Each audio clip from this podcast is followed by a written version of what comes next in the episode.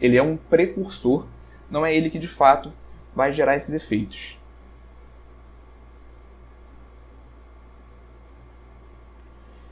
E aqui mostra justamente isso: a ingestão do nitrato através da dieta, que pode ser reduzido em nitrito e posteriormente convertido em NO. A gente vai ver outros pontos ao longo dessa aula que podem ajudar a gente a garantir essa conversão de óxido nítrico lá na frente.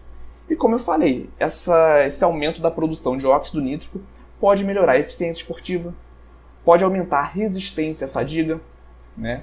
Obviamente, isso vem de um maior aporte de nutrientes para a musculatura e, consequentemente, também. E aí, Nutri, gostou desse corte?